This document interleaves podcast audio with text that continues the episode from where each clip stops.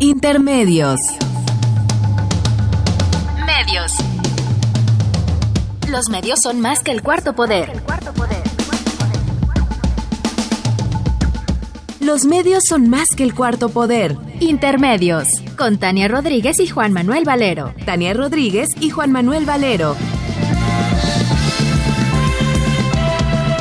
Intermedios. Fábrica inigualable de héroes y villanos.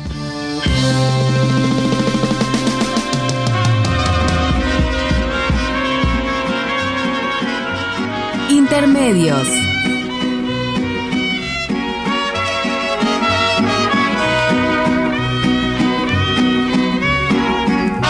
Lugarta estaba lavando mientras Herminia planchaba y afuera en la azotehuela de gritos Joba pegaba y el radio ya ni la muela por todo el patio sonaba.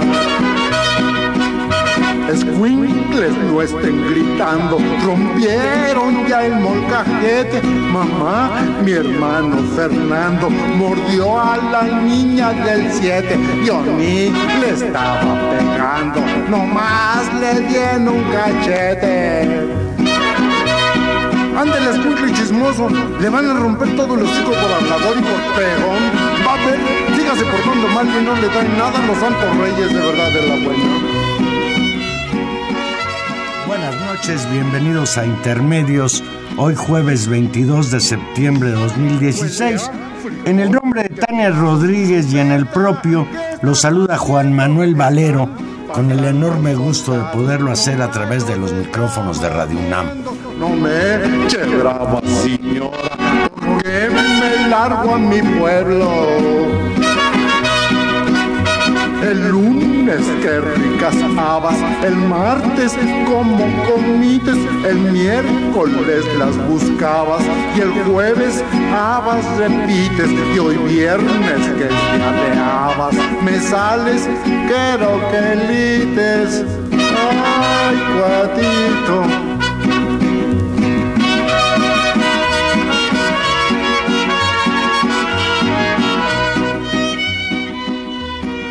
Una delicia abrir intermedios con el inolvidable Chava Flores. Yo confieso que esta hermosísima canción, Hogar, Dulce Hogar, hace mucho que no la escuchaba. Escuchar a Oscar Chávez, pues es remitirnos a una Ciudad de México que ya no existe, es más, era el Distrito Federal. Y de ahí esa canción emblemática sábado, Distrito Federal, de Chava Flores. Tal como lo prometió nuestro productor Gilberto Díaz, este mes, el mes de la patria, hemos puesto pura música en español y casi preferentemente mexicana. Y bueno, pues Chava Flores no podía faltar. Extrañamos a Tania Rodríguez. Tania Rodríguez anda en un congreso, o fue a un congreso de sociología en Lausana, Suiza. Ojalá y venga con el descubrimiento de que las ciencias sociales ya nos van a decir cómo convivir mejor, cómo acabar con la desigualdad social en el mundo. Yo estoy convencido que ya el próximo jueves la tendremos aquí con nosotros. Pues parece que hay epidemia de manifestaciones en México. Ya no fueron los maestros de la Coordinadora Nacional de Trabajadores de la Educación los más vistosos. Hoy acaparan foro quienes se manifiestan en defensa de la familia en distintas ciudades del país y se autodenominan Frente Nacional por la Familia. Se manifestaron el sábado 10 de septiembre y anuncian la realización de una nueva marcha el próximo sábado 24 de septiembre. Otra marcha importante la semana pasada, el mismísimo 15 de septiembre, fue la manifestación, por cierto muy poco comentada en los medios, la manifestación que reunió alrededor de 20.000 personas que se manifestaron para exigir la renuncia de Enrique Peña Nieto. Llama la atención de esta marcha que fue convocada por las redes sociales. No hay ningún partido político que haya estado detrás de esta iniciativa que insiste en que la solución a los graves problemas del país es la renuncia del actual presidente de la República, Enrique Peña Nieto. Pero en la primera parte de intermedios vamos a platicar un poquito sobre estas manifestaciones, la del 10 de septiembre y la que está programada para el próximo sábado 24 de septiembre, a la que convoca el llamado Frente Nacional por la Familia, al que según ellos mismos señalan, se han adherido más de mil instituciones de la sociedad civil organizada.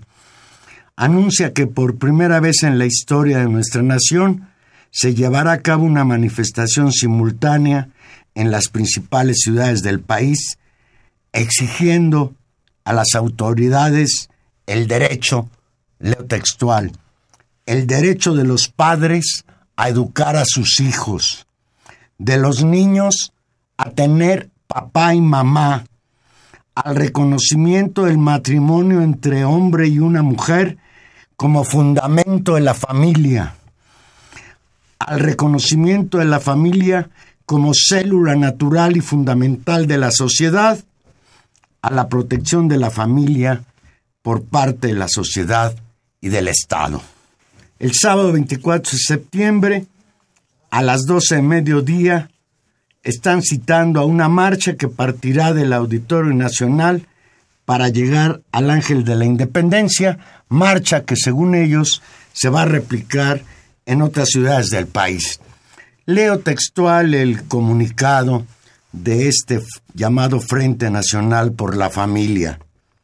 La familia en México necesita ser protegida, no redefinida, afirmó Consuelo Mendoza, presidenta de la Unión Nacional de Padres de Familia, quien también dijo, lo textual, la iniciativa del Ejecutivo, refiriéndose a la iniciativa de Enrique Peña Nieto, en la que pretendía elevar a carta constitucional la posibilidad de que los matrimonios o las uniones de personas del mismo sexo, un hombre y un hombre o una mujer, una mujer, se convirtieran en un matrimonio legalmente protegido por las leyes. A esto se oponen estos integrantes del Frente Nacional por la Familia. Dice ella, la iniciativa del Ejecutivo no conviene a México dado que traerá graves consecuencias para la educación de los hijos, ya que pretende que el Estado sustituya la función formativa de los padres de familia. Por cierto, hay que decir esto. Esa iniciativa de Peña Nieto, que incluso algunos la consideraron causal de que el PRI haya sido vapuleado en las últimas elecciones del pasado 5 de junio, yo no creo que esa haya sido la razón. El PRI tiene pecados mayores. Esa iniciativa de Peña Nieto ya la frenó el Senado. Y en este sentido, pues, parecería que este movimiento, si se está refiriendo a la iniciativa de ley que propuso Peña Nieto, pues no tendría razón de ser. Pero estamos convencidos de que la formación de este frente y las movilizaciones que está realizando tienen otra intencionalidad. Sigo leyendo textual. En todo el país se está dando una reacción tan grande y espontánea a favor del matrimonio, la familia y los niños, que nos hemos decidido a convocar esta manifestación en un despertar natural de la sociedad ante un tema tan sensible como la familia. Esto lo afirmó Mario Romo, presidente nacional de Red Familia. Bajo las consignas en las redes sociales de no te metas con mis hijos y defendemos la familia, han desde luego multiplicaron en las redes sociales su posición. Y es interesante corroborar también que pues ha habido una confrontación entre estos que imponen o tratan de imponer el criterio de una sola fórmula familiar, el papá, la mamá y los hijos, frente a una realidad en que existen muchos otros tipos de familia, desde las madres, que son ellas papá y mamá, porque falta el papá, bien porque se murió, bien porque pues se fue. Existen múltiples expresiones familiares en México y me parece, me parece que no es posible que estas personas pretendan etiquetar en una sola fórmula lo que sería una familia natural, una familia tradicional mexicana. La realidad va por un camino distinto al que proponen estas organizaciones. Sigo leyendo lo que ellos señalan. Hacemos un enérgico y categórico llamado al Senado de la República a respetar la voluntad popular y aprobar la primera iniciativa de reforma constitucional ciudadana en la historia de México, que propone reformar el artículo cuarto de la Constitución. Esto lo dijo Juan Dabdub, presidente del Consejo Mexicano de la Familia. Sigo leyendo textual al presidente del Consejo Mexicano de la Familia. Esta iniciativa, presentada al Senado de la República el pasado 23 de febrero, con el respaldo de más de 240 mil firmas, exige la protección del matrimonio entre un hombre y una mujer, de la familia como célula natural y fundamental de la sociedad y el derecho de los padres a educar a sus hijos. Híjole, ¿qué responder? Encontré en un en el portal de noticias de en el portal de, de Aristegui Noticias un artículo de Temoris Greco titulado Frente por la familia, utilizar el amor para atizar el odio. Leo textual a Teco. El derecho a manifestarse públicamente es de todos y debe ser respetado. Totalmente de acuerdo. El derecho de manifestación, de reunión, de expresión es un derecho fundamental que todos los mexicanos que presumimos de ser demócratas debemos defender. Sin embargo, dice Greco, no es lo mismo salir a manifestarse a favor de las garantías constitucionales y los derechos humanos de todos que salir a manifestarse en contra de las garantías constitucionales y los derechos humanos de algunos. Son actos con un valor ético distinto. Ciertamente, hay de manifestaciones a, manifestaciones. Porque en resumen, uno se da cuenta por las expresiones en las redes sociales que toda esta movilización de llamado Frente de Defensa de la Familia no es más que la declaración de guerra a los diferentes y muy en particular a las personas homosexuales, a quienes han elegido este tipo de relación como una posibilidad de amar a alguien y formar una familia. Tenemos en la línea telefónica al doctor Alberto Atié. Alberto, buenas noches. Muy buenas noches, Juan Manuel. Qué gusto escucharte nuevamente. El gusto es para, para nosotros. Alberto Atié, doctor en filosofía, ex sacerdote, integrante de la Fundación Flor y Canto, dedicada a la articulación de proyectos de desarrollo social sustentable en zonas marginales del país. Alberto Atié dejó el sacerdocio porque emprendió una lucha titánica para desenmascarar los crímenes de pederastia de Marcial Maciel, que ya murió, y de todo, y defender en este sentido a los jóvenes que habían sido abusados sexualmente por este depredador. Alberto, ha surgido un movimiento en defensa de la familia, autodenominado Frente Nacional por la Familia, que llama a salir a la calle para exigir a las autoridades el derecho humano de los padres a educar a sus hijos, de los niños a tener papá y mamá, y al reconocimiento del matrimonio entre un hombre y una mujer como el único fundamento de una familia. ¿Qué te dice esto? ¿Regresamos al siglo XIX, a la colonia? ¿Qué pasa en México con este tipo de movilizaciones?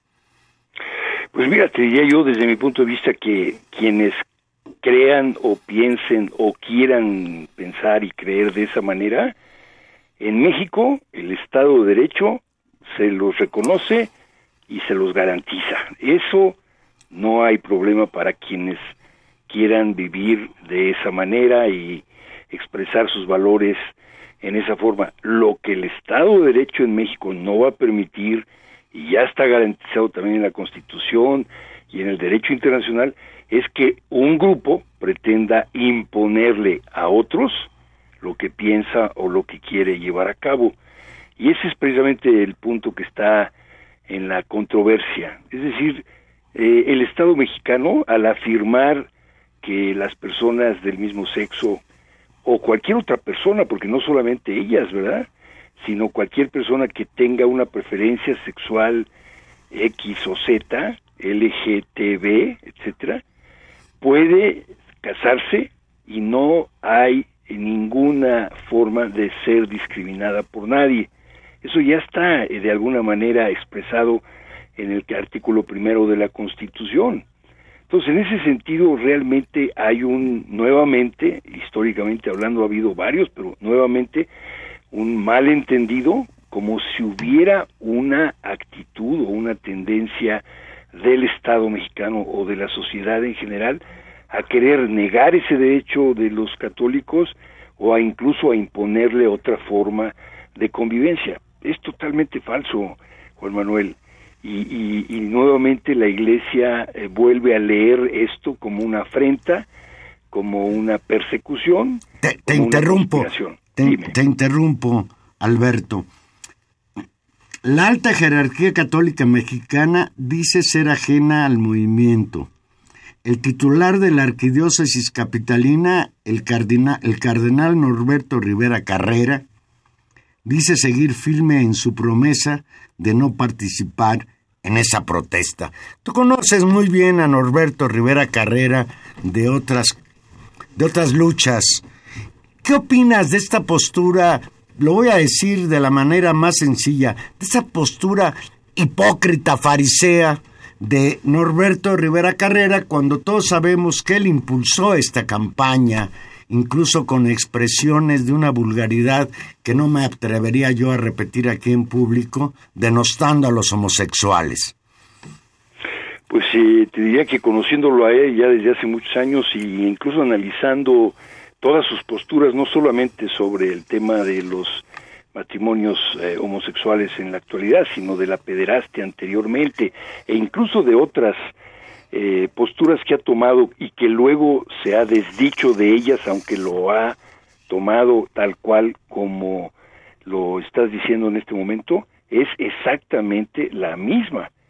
Es eh, el típico del que tira la piedra y esconde la mano, Juan Manuel lo ha hecho en repetidas ocasiones y este y es una forma cínica, totalmente cínica de decir cosas o de llevar a cabo iniciativas como esta y luego en forma hipócrita, en forma vergonzosa y vergonzante retirarse de lo dicho o de lo hecho. Entonces, en ese sentido, el cardenal Rivera, desde mi punto de vista, es un hombre que no solamente no tiene palabra, es un hombre que ha contravenido y contradicho principios evangélicos y principios de derechos humanos a costa de grandes daños a niños, a jóvenes, a personas, eh, a la sociedad misma en lo general, cuando estas cosas tienen que ver con cuestiones tan fundamentales y tan valiosas como eh, los abusos de niños cometidos por sacerdotes, o los valores y la dignidad de personas del mismo sexo. Para mí el cardenal Rivera no tiene ningún valor ni en su palabra ni en sus hechos y, yo creo que la historia de este hombre que está por terminar y esperamos que sea pronto aunque no lo podemos asegurar este quedará señalada marcada eh, con esta tendencia permanente desde que asumió el arzobispado de México y ya como venía desde Tehuacán, porque tú sabes que el caso del padre Nicolás es exactamente el mismo. Nicolás Aguilar. Así es, el mismo que lo que acabas de señalar, ¿no? Entonces hay una trayectoria tremenda en esta perspectiva en su vida y que yo espero ayudar a poner en evidencia en un escrito que estoy elaborando, Juan Manuel. Alberto, cité yo antes de empezar a platicar contigo un artículo de Temoris Greco que apareció publicado en Aristegui Noticias. Te voy a leer un parrafito y quiero tu opinión de lo que dice Greco. La Iglesia no desperdició la oportunidad, está movilizando a sus huestes como no lo había conseguido en años, ni siquiera cuando fue ampliamente derrotada en la Ciudad de México durante la aprobación de las leyes sobre reproducción elegida en 2007. Primero te pregunto si estás de acuerdo y más que eso, ¿qué pretende la Iglesia detrás de todas estas movilizaciones, la del pasado sábado 10 y la que viene ahora el próximo sábado 24? Pues mira, yo diría que desde mi punto de vista que lo primero es que es otra batalla más emprendida y ya perdida de antemano, porque el tema de los matrimonios homosexuales desde mi punto de vista, ya está zanjado en la Constitución, aunque no está explícitamente dicho, porque yo estoy de acuerdo con aquellos que dicen por qué solamente hay que hablar de matrimonios entre homosexuales como un derecho, cuando también hay otras formas de ejercer la sexualidad que tendrían que tener igualmente el mismo derecho. Es mejor decir, como lo dice la Constitución, que no se puede por ningún motivo discriminar a nadie por su preferencia sexual en ningún acto de, de la sociedad civil. Bueno, pues ahí ya quedaría la iniciativa presidencial. La pregunta es por qué lo hizo. Desde mi punto de vista lo hizo para tratar de ganar popularidad o tratar de mostrarse como un presidente que le interesan los derechos humanos, lo que tú quieras. La verdad es que a final de cuentas... Le salió el tiro por la culata exactamente muy desdibujado y quedó mal con la iglesia. Y además, mal con la iglesia y ridiculizado por los propios senadores priistas y los verdes que los acompañan, que no se atrevieron a, a, seguir adelante con la iniciativa. Exacto, mal en el Congreso, mal con la, los grupos LGTB que los recibió y les dio el anuncio, mal con el presidente Obama y el primer ministro de Canadá que al parecer hablaron de eso, es decir, mal con todos. Entonces, en ese sentido, bueno, pues al final de cuentas su iniciativa se va a la congeladora, como lo dijo el PRI, no es prioridad para ellos, y, pero en el fondo, para mí es una guerra perdida, Juan Manuel, porque precisamente ya la Constitución, ya la Corte, ya lo eh, ratificaron como un derecho humano. Luego, la segunda cosa importante es, ¿por qué emprender entonces esta batalla que ya estaba zanjada por la Constitución y eh, ratificada por la Corte jurisprudencialmente. Aquí es donde viene precisamente una cuestión, eh, desde mi punto de vista, de una iglesia cada vez más desgastada, cada vez con menos espacios reales de hacerse presente, en donde pretende, eh, obviamente, acercándose a los grupos más radicales de derecha, en nuestra sociedad y, en la misma iglesia reivindicar un valor que definitivamente en la historia de la humanidad reciente no resulta amenaza para nadie. Y eso es lo, curioso. Es decir, ya hoy el tema de la homosexualidad no es visto ni médicamente, ni moralmente, ni socialmente como una problemática amenazante para la sociedad o para las buenas costumbres o las personas decentes.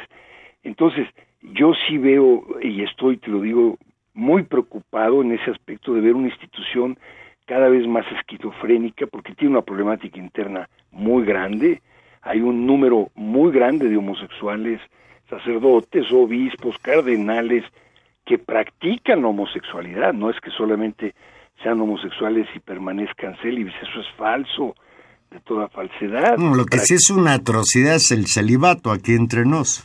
Además, digamos, digamos, impuesto, yo no estoy de acuerdo que sea una cosa impuesta, estaría de acuerdo que fuera libre como en otras expresiones, pero además de eso, ¿no? Hay una homosexualidad eh, importante dentro de la iglesia que no la afronta, que no la resuelve.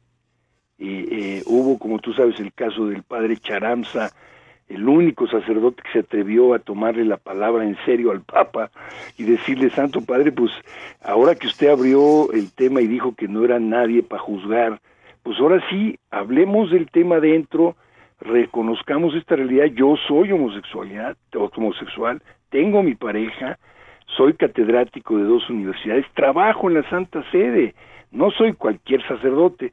Por favor, abran este tema y lo corrieron inmediatamente Juan Manuel de su trabajo, lo cual es un acto discriminatorio brutal de parte de, la más alta jerarquía de la Iglesia. Ellos no reconocen que tiene una problemática interna enorme, lo único que les interesa es que no se sepa, ese es el punto.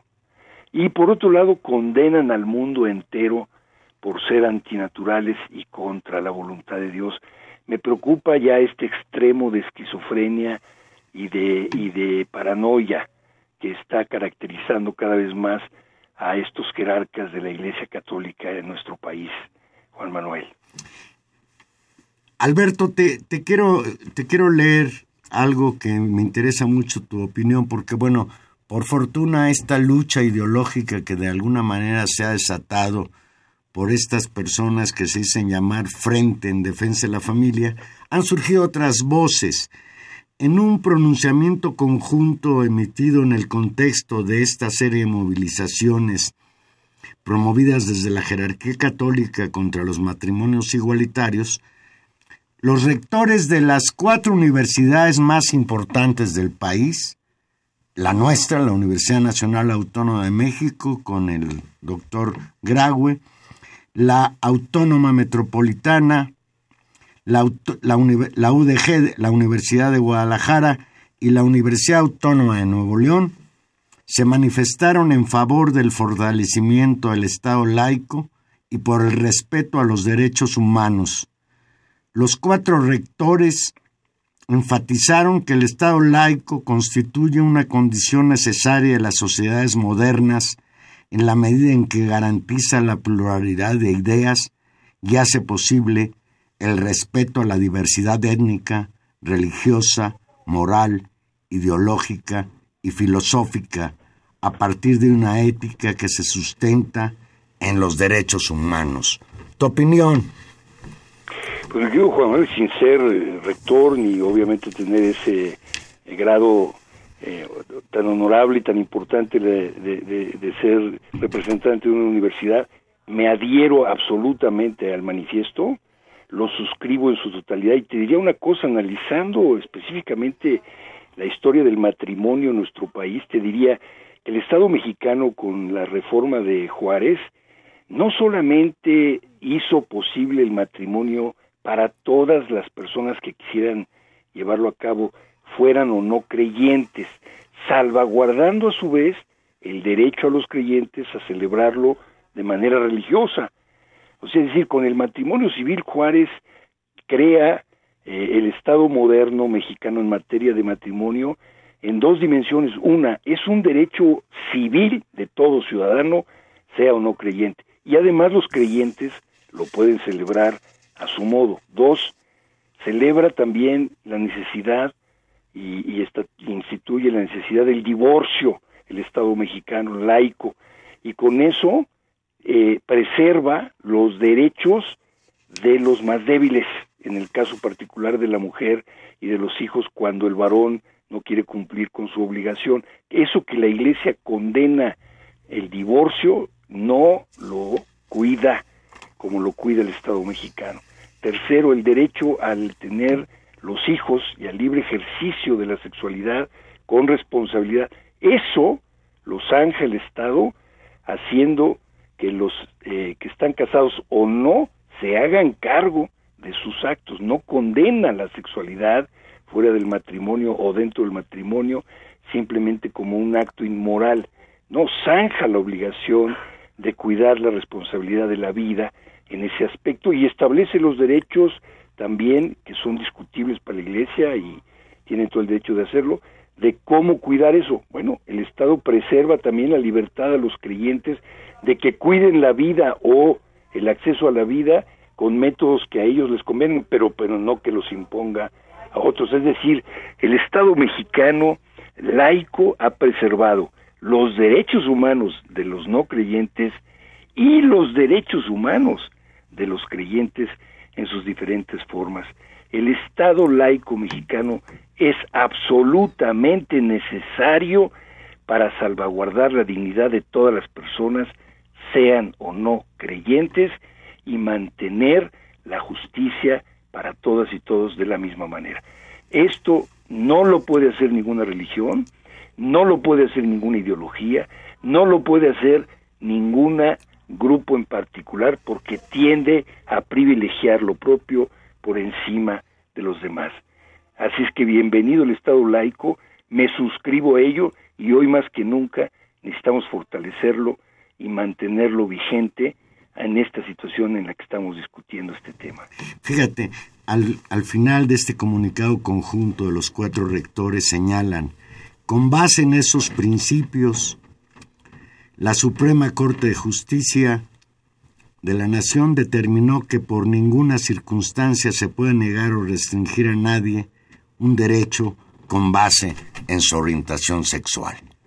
Así es, exactamente, Juan Manuel.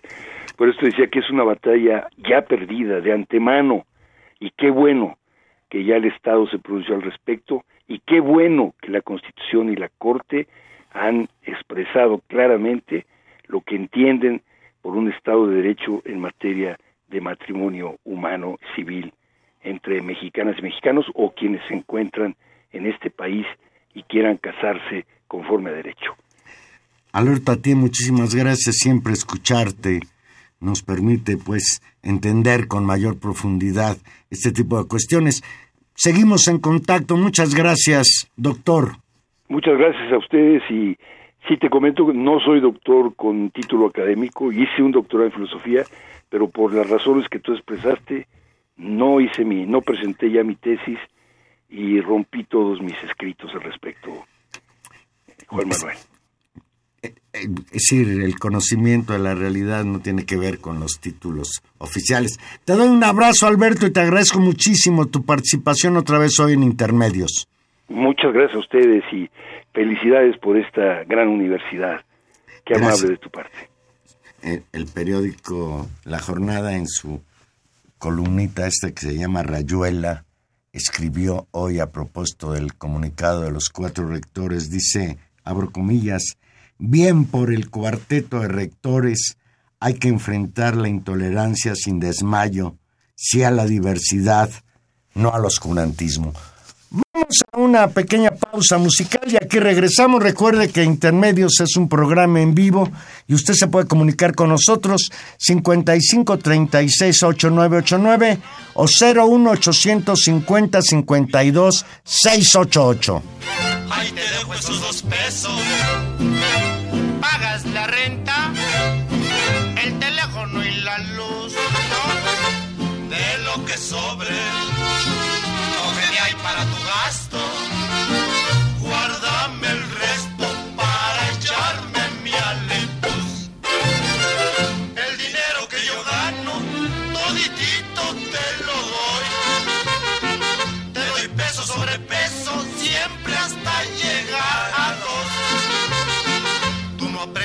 centavos y los gastas, queda horror. Yo por eso no soy rico, por ser despilfarrador.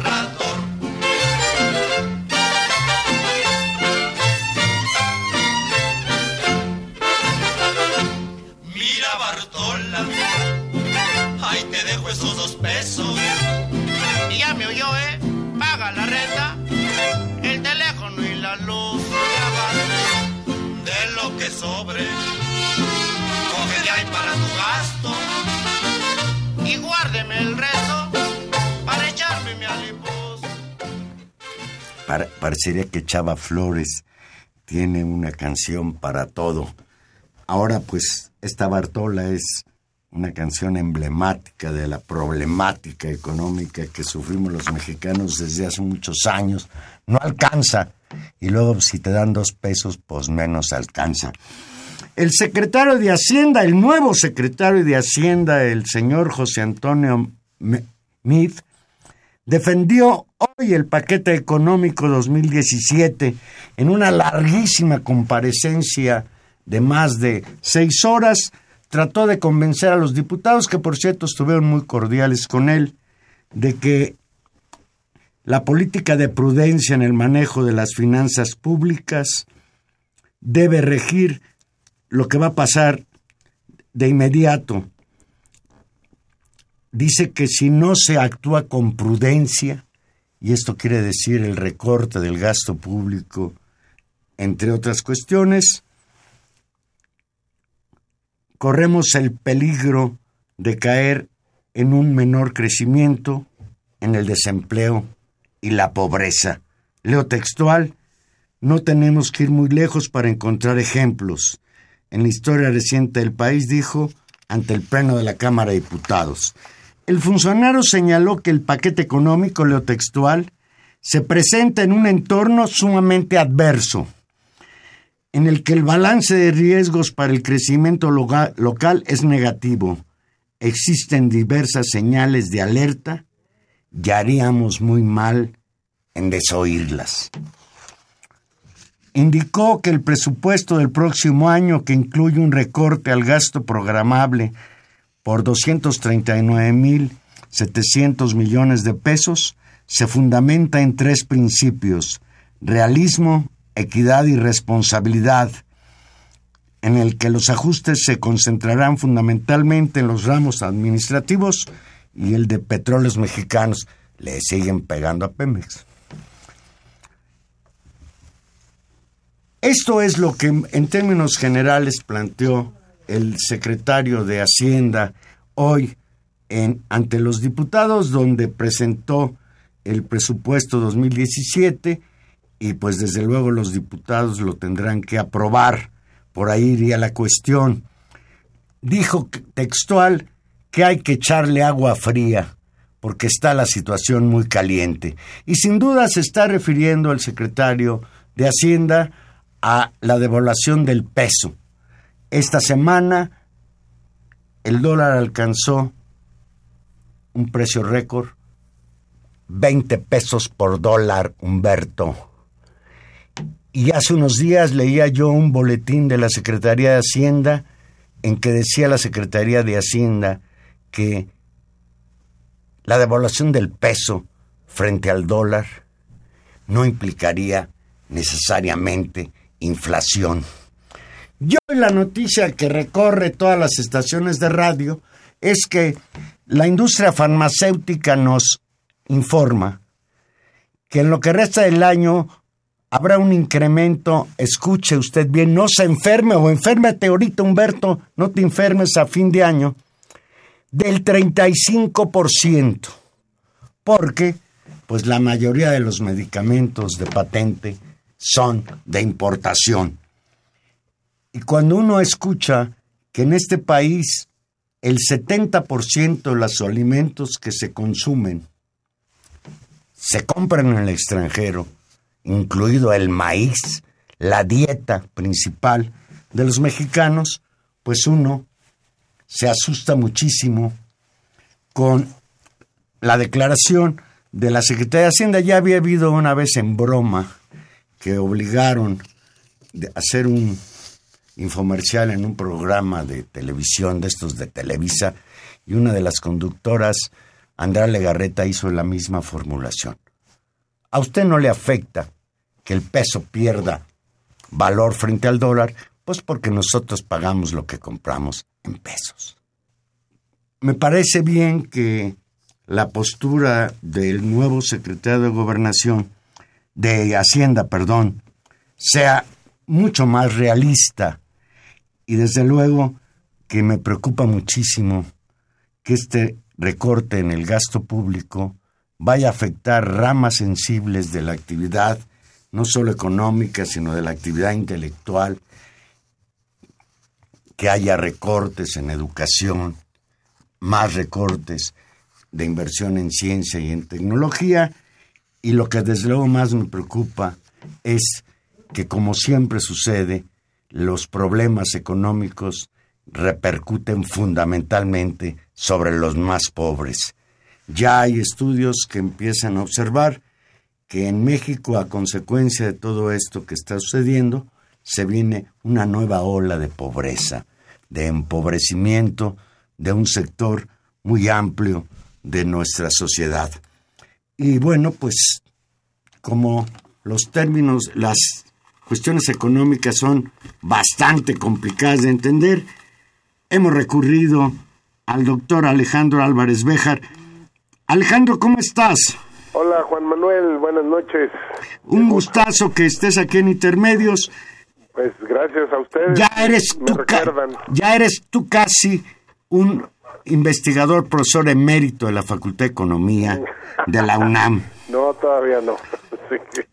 Sí. Alejandro, Sí. Dice la Secretaría de Hacienda que la devaluación del peso frente al dólar en días pasados la divisa estadounidense rebasó la barrera de los 20 pesos.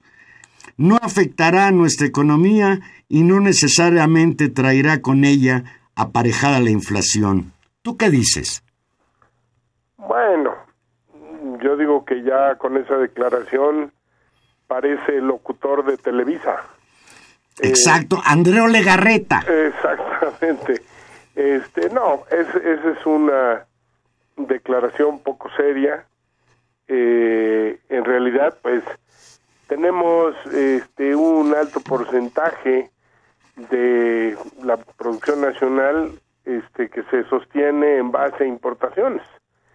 Entonces, pues, simplemente ese hecho, ¿verdad? Si nosotros tenemos que comprar más caras en términos de pesos las importaciones, pues eso va a alterar todos los este, costos de producción de las empresas. Ahora, para los que tienen deudas en dólares, pues este el asunto es que si tú estás debiendo dólares y te está cambiando la paridad, pues estás vas a tener que pagar más, vas a tener que conseguir más pesos para poder pagar los mismos dólares. Y estamos hablando pues de eh, empresas grandes en México, algunas de las cuales pues entre siete empresas grandes juntan arriba de sesenta y pico mil millones de dólares en deudas. Entonces, Pemex y Comisión Federal de Electricidad también tienen deudas en dólares.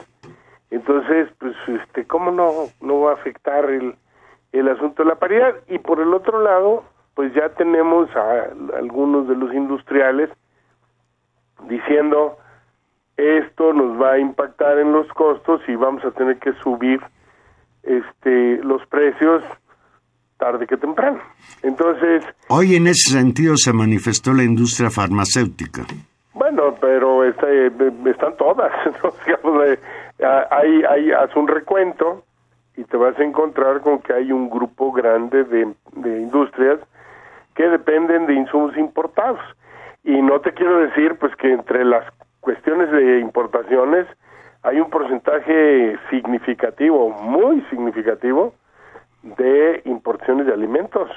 Entonces, ¿cómo se puede decir que no nos va a afectar?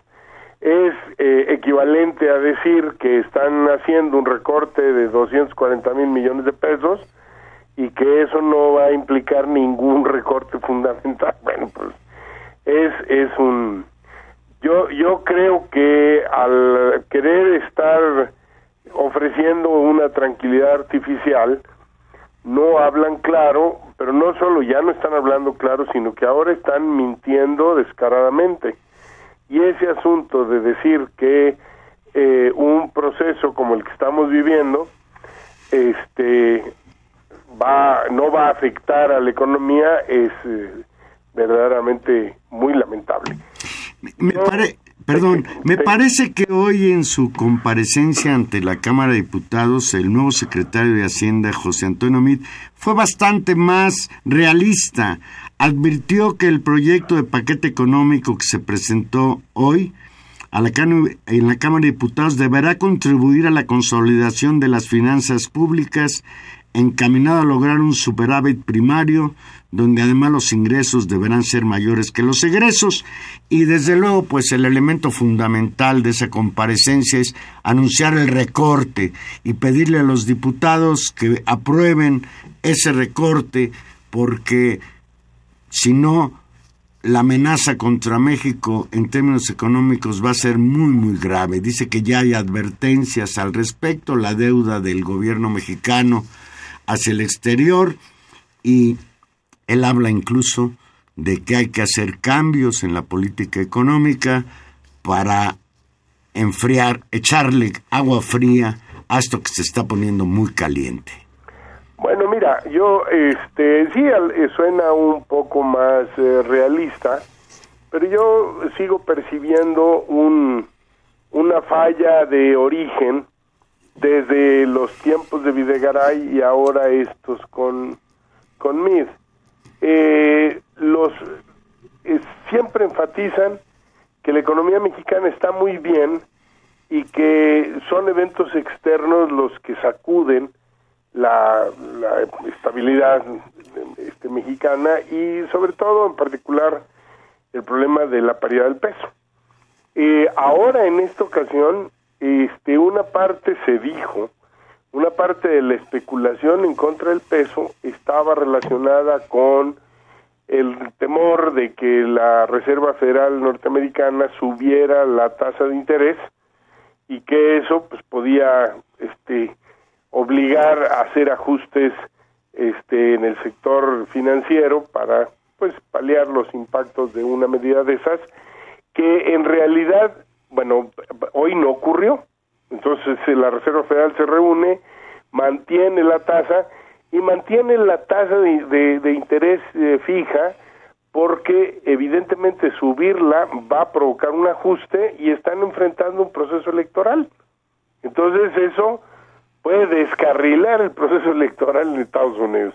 No es que, que haya otra, este, bueno, también hay consideraciones de que un movimiento de la tasa de interés en Estados Unidos va a movilizar miles de millones de dólares de regreso hacia Estados Unidos y de donde se salgan, pues van a dejar una problemática muy lamentable. Y ese es el problema medular que hoy eh, tenemos. Pero yo diría que ese énfasis en que los problemas son externos y que aquí todo está bien eh, es este falso. Tenemos una cantidad de problemas hoy que están afectando directamente la paridad y es uno, no solo el tamaño de la deuda, sino la velocidad a la que crece, el problema de un déficit en las finanzas públicas y además un déficit este en las cuentas comerciales con el exterior.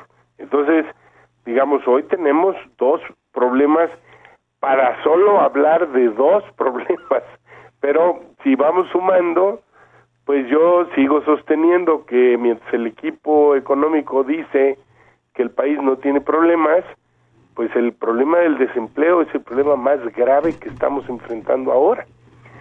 Y la otra cosa es que tenemos un deterioro salarial acumulado realmente muy fuerte. Entonces, este y la y la y la parte contradictoria de todo el paquete que hoy están proponiendo y defendiendo es esto de que quieren un superávit primario que quiere decir que los ingresos serán mayores que los gastos antes de pagar la deuda, este, los intereses de la deuda, eh, esa magia del superávit primario, lo que va a tener es, en, en el fondo, pues es un, un recorte presupuestal severo que va a desacelerar la economía. Y si la relación que importa es la que tiene la deuda con respecto al PIB, y tu PIB se está cayendo, pues entonces lo que vas a tener es un aumento de la deuda relativo. Ya de por sí, lo que es realmente escandaloso es que dediquemos 560 mil millones de pesos a pagar el servicio de la deuda, intereses, etcétera, que es estar alimentando un parasitismo financiero verdaderamente monstruoso. Ese dinero, ¿para qué se pidió y en qué se utilizó, Alejandro? Una parte que, que no dicen tampoco es que ofrecen que la deuda no va a crecer y la deuda sigue creciendo. Y lo que está pasando es que están este, pidiendo prestado para pagar los intereses de lo que ya habían pedido prestado. Y pues tú sabes que ese es el peor negocio de todos. Pues sí. Lo Porque lo que, lo que estás haciendo es ahorcarte en deudas. Yo creo que la paridad ahora se movió, entre otras cosas, porque hubo compras de este dólares para pagar este servicios de, de deuda por parte del gobierno federal y entonces eso sacude la, la paridad. Pero este se andaban queriendo cubrir con el asunto de que suben las tasas la, la Reserva Federal y como eso no ocurrió, pues entonces ya no hayan a qué echarle la culpa, a que pasó una mosca volando en la bolsa de valores de China o a que pasó, e- eso ya es de, de risa loca. Tienen que asumir con seriedad que el modelo económico está mal, que estamos pagando las consecuencias de una forma de crecimiento, primero, muy débil y además perversa, porque esa forma de crecimiento ha llevado a muchas de las grandes empresas mexicanas a financiarse en el mercado de dólares, porque pues ahí las tasas de interés están apenas encima de cero. Y, y acá pues eso no da. Alejandro, un grupo de especialistas consultados por la revista Proceso consideraron que el reto del para mí de ahora como nuevo secretario de Hacienda es hacer un recorte en serio al gasto público para que la deuda no siga creciendo, descomponga más a la economía y nos lleve al precipicio. Por lo que escucho que tú me señalas, no va por ahí, Pues, porque el este- recorte al gasto público pues implica incluso para los que no sabemos de economía menos inversión. Entonces, ¿cómo generas es. empleos, etcétera, ¿Cómo vas etcétera? a pagar más si no tienes con qué? Pues, están, están con la filosofía de que quieren enseñar al caballo a que viva sin comer y cuando ya consiguieron eso, pues ya mataron al caballo. Pues es- eso es ridículo. Eso es ridículo y eh, en realidad el, el problema de fondo, y eso quisiera yo ser muy enfático, es que tienen que revisar el criterio que dicen que es inamovible.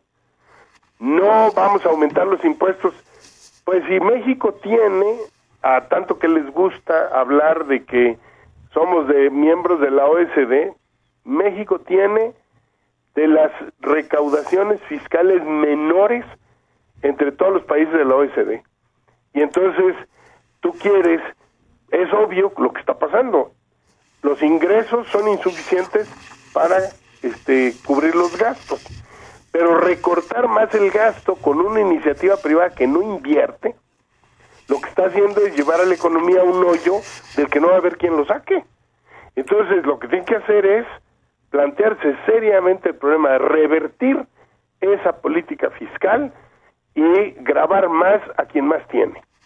Sobre- Y ahorita que estamos en esta debacle, resulta que nos enteramos de que el sistema de administración tributaria le condonó el pago de impuestos a un grupo de empresas tan débiles como la Volkswagen, por ejemplo, o este como como esta de Siemka que es una empresa este o la de Campos Hermanos, o la que eso, eso no puede ser. Pero a ver, Alejandro, ¿cómo justifican esto? ¿Cómo justifica el gobierno mexicano, la secretaria haciendo condena- condonarle, perdonarle una deuda a la Volkswagen? Bueno, pues este van a decir que no, ni es tan grande No, no sé, no recuerdo, vi la cifra por ahí, no la retengo, pero eran 70 millones de pesos o lo que sea.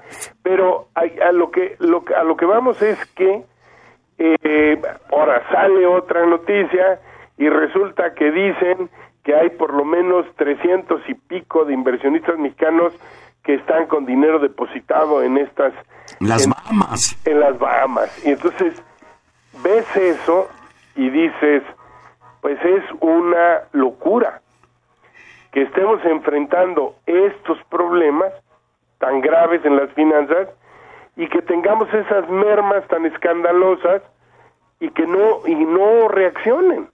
Eso no puede ser. Y fíjate, y fíjate Alejandro, hoy el PAN en la Cámara de Diputados insistió en que se reduzca la tasa del impuesto sobre la renta, a lo que el secretario argumentó que no es el momento de habilitar el marco tributario.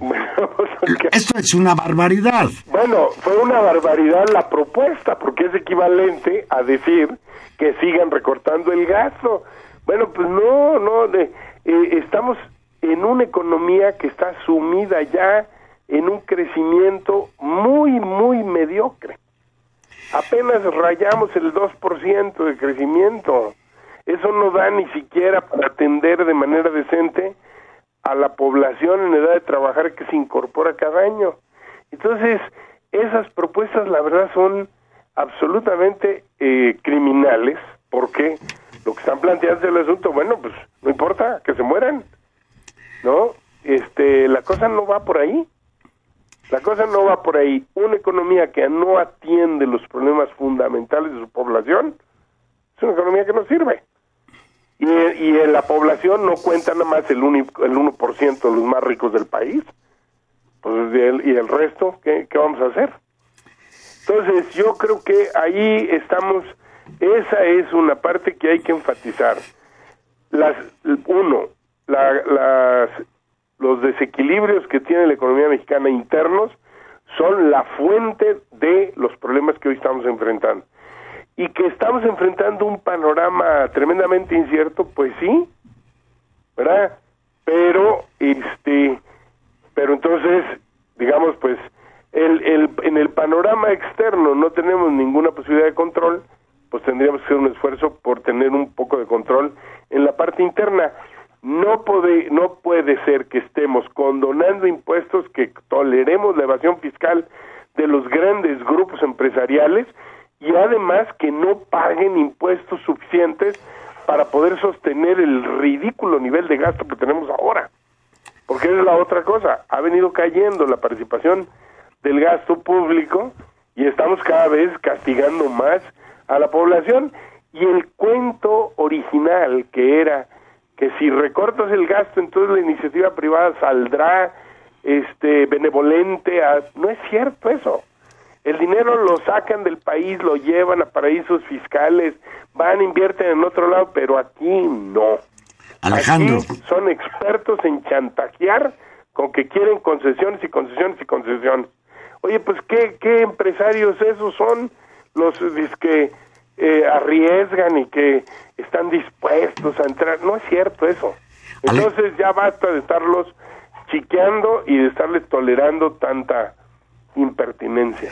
Te, te agradezco muchísimo y, y- y nos vamos a despedir porque ya estamos a punto de salir y, Ándale. y me cortan la cabeza aquí en Mil Radio gracias. Te agradezco muchísimo, Alejandro, y te seguiré dando la lata. Ándale, que estén bien. Saludos.